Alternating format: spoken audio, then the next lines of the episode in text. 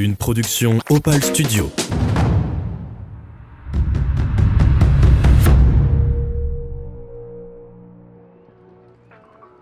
Il est 15h30.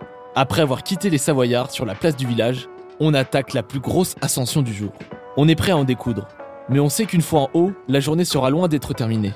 Pour être dans les prévisions, on sait qu'il nous reste encore un sacré bout de chemin. Mais mentalement, on est prêt. Un kilomètre d'ascension a déjà été parcouru. Et le temps gagné sur les estimations des panneaux en bas nous rassure. Je pense qu'on n'est pas trop mauvais. Et dès qu'on gagne quelques minutes, c'est notre petite récompense. Après avoir bifurqué d'un chemin forestier, on se retrouve maintenant sur la route vers un village qui s'appelle La Plagne. Et là, vous vous dites, mais oui, mais non, rien à voir avec la station de ski. Juste quelques dizaines de maisons sans aucun domaine skiable à l'horizon. En face de nous, il y a une immense montagne. On lève la tête et on se dit que c'est impossible d'aller là-haut. Mais mon GPS nous indique bien tout droit, en plein dans la pente. Pas après pas, on avance. Étape par étape. Doucement, mais sûrement. Ça y est, on commence à faire nos premiers pas dans la neige. Pour ne rien vous cacher, avec Paul, l'émotion est présente. On se filme et on prend quelques photos. À vrai dire, on est encore très loin d'imaginer qu'on va passer les prochaines 24 heures dans cette poudreuse. Il est 16h30. Le sommet du col de l'Alpette se dresse devant nous. On y est finalement arrivé. En tout juste une heure au lieu d'une heure 45 annoncée.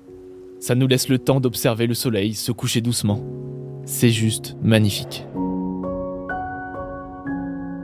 Allez, c'est pas le moment de traîner. En partant du sommet de l'Alpette, on croise des personnes qui descendent avec des raquettes. Et ça, ça nous met pas en confiance. On manque vraiment d'équipement. Mais avec notre faible expérience de la montagne et notre envie de réussir, on ne se pose pas trop de questions et on continue d'avancer.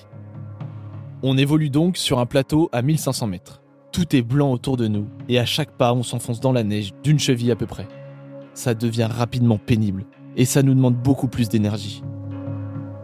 Les jambes commencent à être lourdes, on vient de passer les 30 km de marche. Pour s'économiser un petit peu, on alterne chacun notre tour pour passer devant et faire la trace.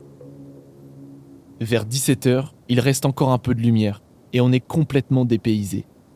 Moi qui me plaignis des bruits de la ville, là on n'entend plus rien, plus aucun signe de présence humaine. La neige autour de nous tamise le son, ce qui nous emmène dans une atmosphère particulièrement silencieuse. La nuit est maintenant bien tombée. C'est l'heure de sortir les frontales. Et c'est pas encore le moment de s'arrêter. On veut encore marcher une bonne heure pour prendre un maximum d'avance pour demain.